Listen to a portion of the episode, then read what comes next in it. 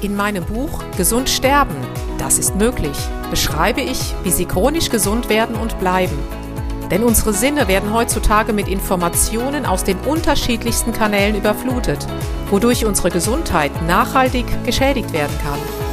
Sie erhalten in meinem Buch wertvolle Tipps, wie Sie die Informationsflut, die Sie über Ihre Sinnesorgane aufnehmen, gezielt als Medizin für sich nutzen können, um Ihren Weg in die chronische Gesundheit zu starten.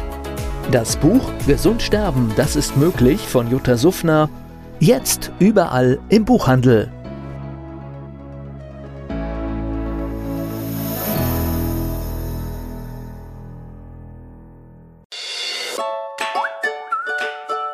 Jutta Suffner trifft Dr. Manfred Döpp.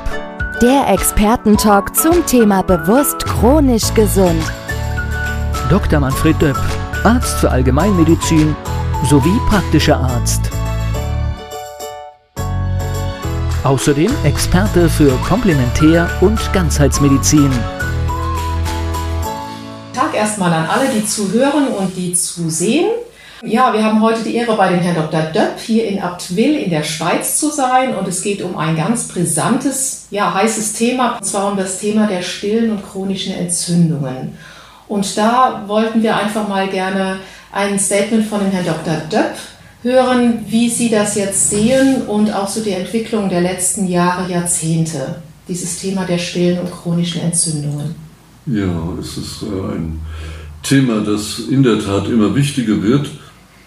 Man äh, könnte übertrieben sagen, es gäbe keine Krankheiten, sondern nur stille Infektionen.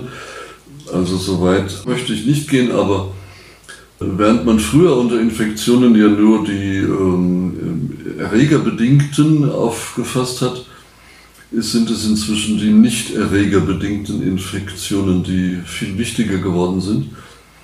Und meine Lieblingskrankheit äh, in dem Kontext ist die äh, chronische Mitochondriopathie. Das heißt eine chronische Entzündung der Mitochondrien, ausgelöst durch eben nur ab und zu mal Erreger, aber öfters freie Radikale. Einhergehend mit einem Mangel an Nährstoffen, Mangel an Enzymen, Mangel an Sauerstoff Oh, aber die freien Radikale spielen eine immer wichtigere Rolle und sie unterhalten ja die Silent Inflammations. Was auch immer der Auslöser gewesen sein mag, kann durchaus sein, dass es ein Virus war, aber der Körper könnte ja mit äh, erregerbedingten Infektionen fertig werden. Er hat ja ein Immunsystem immerhin aber mit den Silent Inflammations fertig zu werden, ist praktisch nicht möglich, weil der Körper weiß ja nicht, was er tun soll. Er weiß nicht, wen er angreifen soll. Und die Autoaggression ist dann der Verlauf, den, mit dem wir es andauernd zu tun haben. Das Immunsystem findet keinen Ausweg aus dem Dilemma und greift körpereigene Stoffe, Moleküle und Substanzen an. Und dann verbleibt der Schulmedizin bekanntermaßen nur das Cortison. Das möchten wir nicht unbedingt. Oder vielleicht sogar das Methotrexat, ein Chemotherapeutikum oder Zytostatikum. Das möchten wir auch nicht, sondern wir möchten es sanft tun, dass die äh, freien Radikale neutralisiert werden eventuell dass die Autoaggression gedämpft wird und dass damit die äh, chronische Infektion abklingt. Das äh, möchte ich da mal zu sagen. Was sind denn so aus Ihrer praktischen Erfahrung, auch von dem Patientenklientel, die häufigsten chronischen Erkrankungen, die aus diesen stillen Silent Inflammations entstehen? Gibt es da für Sie eine Rangfolge, ein Ranking? Naja, früher war es natürlich der rheumatische Formenkreis, primär chronische Polyarthritis und rheumatoides Fieber. Das tritt aber immer mehr in den Hintergrund zugunsten, wenn es um Gelenke geht, der autoaggressiven, äh, aktivierten Arthritis Und äh, wenn es um Bindegewebe geht, dann äh, Bindegewebsbestandteile, vor allen Dingen das Kollagen wird dann attackiert. Es gibt die Kollagenose, die nimmt enorm zu. Das ist natürlich peinlich, weil kollagene Fasern überall im Körper vorkommen und man kommt dann eventuell zur Fibromyalgie, wenn es äh, Muskel- und Sehnen betont ist, die dann ja auch sehr schmerzhaft ist aber es, es muss nicht gelenkbetont sein und noch nicht einmal bindegewebsbetont sein, sondern am schlimmsten sind die Silent Inflammations im Gehirn. Also schon in diversen YouTube-Videos habe ich mich ausgesprochen über die äh, Gehirnattacken. Das heißt, unser Gehirn ist heute einem, einer solchen Vielzahl von Angriffen ausgesetzt und die Gehirnschranke ist offen bei den meisten Menschen inzwischen. Und die Summe der, der äh, chemischen Elemente, die ins Gehirn wandern, also Leichtmetalle, vor allen Dingen Aluminium, dann äh, Nichtmetalle, vor allen Dingen Fluoride, und dann die Schwermetalle, bekanntermaßen Quecksilber und ähnliches. Die Summe dieser Stoffe plus die im Gehirn stattfindende Mitochondriopathie führt dann dazu, dass ähm, wir zunehmend alle, irgendwann alle, eine Silent Inflammation im Gehirn haben werden. Der eine reagiert dann darauf mit einem Tumor, wenn der Elektrosmog im Vordergrund steht, wird es wahrscheinlich ein Tumor. Der andere reagiert mit Parkinson, der dritte mit Alzheimer, der vierte mit einem Schlaganfall. Also wir haben praktisch die freie Wahl, an welchem, äh, welcher Gehirnkrankheit wir leiden wollen und an welcher wir sterben wollen. Die freie Wahl haben wir immerhin noch aber es ist nicht mehr machbar, dass wir mit einem gesunden Gehirn umherlaufen. Das ist die absolute Ausnahme inzwischen. Das heißt also, diese ganzen neurodegenerativen Erkrankungen könnte man auch als eine, ja, eine äh, Neuroinflammation sozusagen ja, bezeichnen. Richtig. Genau, so ist es ja. Und äh, die ganzen Ursachen, die zum Beispiel zu solch einer Neuroinflammation führen können, die haben sich doch sicherlich in den letzten 10, 20, 30 Jahren massiv verändert, gerade auch in Bezug auf die ganzen Umwelteinflüsse. Ja, die werden ja immer gravierender. Und es wird ja von der Seite der Politik auch nichts getan in der Beziehung. Etwa die äh, Pflanzenschutzmittel vom Typ des Glyphosat zu verbieten, obwohl äh, Bayer Leverkusen Selbstmord begangen hat, als es die Firma Monsanto gekauft hat. Das kann man mhm. inzwischen sagen. Mir ist ein Manager vollkommen äh, unverständlich, der sich Glyphosat an den Hals kaufen konnte für 60 Milliarden Dollar. Einen größeren Blödsinn kann man sich nicht vorstellen. Und dann äh, die, äh, der Elektrosmog, der ja mit 4G bereits in der Lage war, mhm unsere Gehirne weitgehend lahmzulegen, aber jetzt mit dem 5G vor der Tür ist, haben wir dann eine aussichtslose Situation erreicht für unsere Gehirne. Und wir haben ja eben über dieses spannende Thema gesprochen, stille Entzündungen und die Einwirkungen oder die Auswirkungen dieser stillen Entzündungen auf die heutige Zivilisation und die ganzen Zivilisationskrankheiten. Und jetzt wollen wir den Dr. Döpp mal fragen, was kann denn der Einzelne überhaupt tun, damit er langfristig gesund bleibt, beziehungsweise damit es ihn eben aufgrund dieser ganzen Zivilisationskrankheiten ja nicht so stark trifft. Herr Dr. Döpp, was haben Sie uns da Gutes mitzuteilen? Ja, da könnte ich zurückgreifen auf den berühmtesten deutschen Krebsarzt äh, Otto Warburg, der gegen Ende seines Lebens gesagt hat, es gibt drei Krebsursachen, nämlich erstens eine Übersäuerung des Körpers, zu viele H-Ionen, also zu viele sauren Valenzen im Stoffwechsel. Und zweitens ein Sauerstoffdefizit, das heißt etwa ich atme zu flach oder ich habe zu wenig rote Blutkörperchen oder zu wenig Hämoglobin oder das Blut ist zu zäh, was man unter dem Mikroskop ja gut sehen kann. Wenn sich die Geldrollen zum Beispiel bilden, und dann die freien Radikale, also aggressive Stoffe, die leider auch zum Teil vom Sauerstoff abstammen. Nämlich der Körper kann ja den Sauerstoff so pur, wie er in der Luft ist, gar nicht verarbeiten, sondern er muss ihn in den Mitochondrien umwandeln in Singulett-Sauerstoff. Und dabei entsteht neben dem äh, biologisch wirksamen und energetisch sehr effektiven Singulett-Sauerstoff entstehen auch Sauerstoffradikale. Und die sind sehr aggressiv. Wenn der Körper jetzt äh, wunderbar arbeitende Mitochondrien hat, dann ist das kein Thema.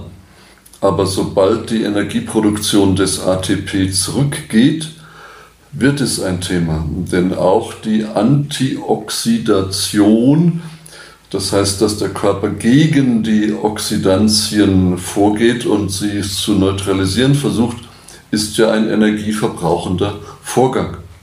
Das heißt, in dem Moment, wo ähm, die menschlichen Zellen durch eingewanderte Bakterien den Sauerstoff als Energiezufuhr entdeckt haben, statt eben dem vorher vorherrschenden äh, Milchsäure-Energiezyklus, der wesentlich weniger effektiv ist, also der Vergärung, in dem Moment haben wir uns Vorteile eingeheimst quasi, nämlich wir produzieren sehr große Mengen ATP, aber auch den Nachteil bekommen, dass der Sauerstoff eben ein sehr ambivalentes Element ist. Vorteile und erhebliche Nachteile. Und mit den Sauerstoffradikalen fertig zu werden, dazu hat der Körper eine ganze Reihe von Antioxidantien entwickelt also zum Beispiel SOD, Superoxidismutase oder das Glutathion, also körpereigene Stoffe, die er verwendet, um dem Risiko des Sauerstoffs äh, zu entgehen. Aber wenn man jetzt äh, ein Leidtragender ist davon, das heißt, wenn man äh, äh zu wenig ATP produziert und zu viele freie Radikale hat, ist man natürlich sinnvollerweise auch angewiesen auf Mittel, Naturmittel. Und da kannte man früher nur die Vitamine, vielleicht noch ein paar Elemente wie etwa das Selen, das ja auch sehr von Bedeutung ist, auch heute wieder. Aber Vitamin C wirkt antioxidativ, klar, Vitamin E antioxidativ. Also die, sämtliche fettlöslichen Vitamine A, D, E, K wirken antioxidativ. Aber stärker wirken die Anthocyanidine. Das sind jetzt Farbstoffe.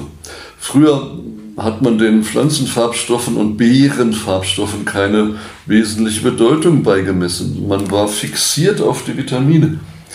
Heute weiß man, dass die Pflanzenfarbstoffe wichtiger sind noch als die Vitamine. Das heißt, alle äh, Früchte, alle Beeren vor allen Dingen mit intensiver Färbung sind von großer Bedeutung. Schauen wir mal die Johannisbeere. Die rote Johannisbeere hat keine große antioxidative Wirkung. Die schwarze aber eine starke. Das heißt, je stärker der Farbstoff ist, dunkelrot, dunkelblau bis schwarz, umso mehr antioxidative Wirkungen habe ich. Umso mehr Polyphenole habe ich, Anthocyane habe ich und Flavonoide habe ich. Wobei Flavonoide ja mehr ins Gelbe hineingehen. Das heißt also, äh, auch gelbe äh, Früchte haben äh, da positive Wirkungen. Aber was man problemlos sich zuführen kann, sind Waldbeeren, also Heidelbeeren und die Blaubeeren, die wir alle kennen, lateinisch Vaccinium myrtillus, die wir im Wald finden, aber auch in der Heide. Das heißt also, die Natur bietet uns sozusagen schon alle Heilkräfte, die wir eigentlich für, unsere Regula für eine optimale Regulation benötigen. Richtig. Und da ist es eben wichtig darauf hinzuweisen, dass die kulturell angebauten Beeren wie in Kanada, da wird die Cranberry auf vielen Quadratkilometern gezüchtet, maschinell geerntet und dann bei uns verkauft, das, da ist die antioxidative Wirkung recht gering. Aber alles, was wild wächst, was tatsächlich dort, wo es wachsen will, auf saurem Boden, auf Heideboden, auf Waldboden, was da wächst, das hat eine ganz starke Wirkung gegen freie Radikale. Das heißt also, um es zusammenzufassen, auf den Punkt zu bringen, es ist zum einen wichtig, dass wir unsere Mitochondrien, also unsere Kraftwerke, zum einen mit den Vitalstoffen versorgen, damit sie überhaupt die Energie produzieren können, die wir für die einzelne Zelle benötigen und auch, dass wir sozusagen einen Rostschutzfaktor schaffen. Mhm. Daher auch dieses, äh, dieser Begriff eben Antioxidantien, also gegen ja. das Oxidieren. Das ja. sind sozusagen zwei wichtige Komponenten, um ja. dieses Regulationssystem Mensch aufrechterhalten zu können. Richtig, also das äh, ist ein sehr schönes Wort, was Sie da gesagt haben. Was in der Zelle stattfindet, ist ja eine gebremste und kontrollierte Knallgasexplosion. Darunter kann man sich etwas vorstellen. Mhm. In jeder Zelle permanent Knallgas. Und was Sie sagten, eben ähm, die Verrostung, das ist das, was zu vermeiden ist, dass die Knallgasexplosion zur Verrostung führt. Mhm. Und äh, Sauerstoff kann ja mit ein bisschen Feuchtigkeit zusammen Eisen, das starke Eisen in Rost überführen. Und wenn das in unseren Zellen passiert, dann sind wir echt arm dran. Ja. Das heißt also, es macht schon Sinn, so ein bisschen über den Tellerrand hinauszuschauen und zu schauen, gut, wir sind, wir leben in dieser Zeit jetzt, das ist eben so und wir sind gewissen Umwelteinflüssen ausgesetzt. Auch das ist so. Man kann natürlich versuchen, vieles zu vermeiden oder einzudämmen, aber man sollte schon so bewusst sein oder es sich wert sein, dass man schaut durch die entsprechende Vitalstoffversorgung wie Vitamine, Mineralien, Spurenelemente, Antioxidantien, ja, unseren Körper einfach im Gleichgewicht zu halten. Ja, und damit können wir so gut wie allen Zivilisationskrankheiten vorbeugen. Das heißt, die großen äh, Tötungskrankheiten sind ja zum einen die Arteriosklerose, zum anderen der Krebs und dann äh, eben die Gehirnkrankheiten. Wir können allen diesen großen äh, Feinden, ja. die wir heutzutage haben, entgegengehen und, und vorbeugen. Es ist ja nicht so, dass diese, diese Farbstoffe in den Blaubeeren zum Beispiel nur gegen eine Krankheit helfen, sondern sie wirken so auf der Basis des Stoffwechsels, dass sie allen Krankheiten vorbeugen. Und das ist eine, eine, ein Phänomen, und ich meine, wer sich äh, dieses nicht gönnen möchte, der ist selber schuld. Das heißt, was ich auch ganz spannend finde, jetzt gerade auch ähm, bei beispielsweise wilden blauen Bären, diese hohe adaptogene Fähigkeit, also sprich, sich sozusagen den, den äh, nicht funktionierenden Mechanismus zu suchen, in den sie gerade eingreifen müssen, damit eben der Mensch oder dieses ganze Regelsystem wieder funktioniert. Genau, also die Adaptationsfähigkeit der Zellen und des Menschen als Ganzem die ist von größter Bedeutung, denn alles, was auf uns einwirkt, ist ja letztlich eine Form von Stress.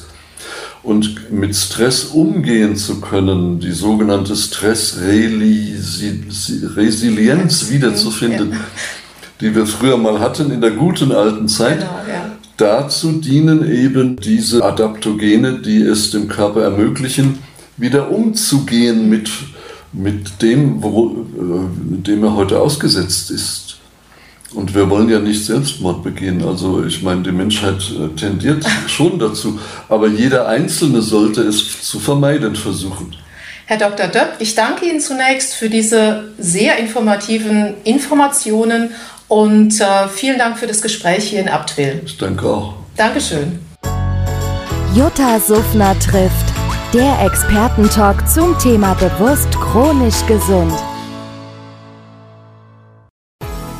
In meinem Buch Gesund sterben, das ist möglich, beschreibe ich, wie Sie chronisch gesund werden und bleiben. Sie erfahren, warum es wichtig ist, auf Ihr Seepferdchen zu achten und was tanzende Kühe mit ihrer Gesundheit zu tun haben. Außerdem klären wir die Frage, warum es manchmal besser wäre, eine Maus zu sein. Das macht Sie neugierig dann freuen Sie sich auf ein tiefgehendes Buch mit wertvollen Tipps, um Ihren Weg in ein neues, chronisch gesundes Leben zu starten. Das Buch Gesund sterben, das ist möglich von Jutta Suffner Jetzt überall im Buchhandel.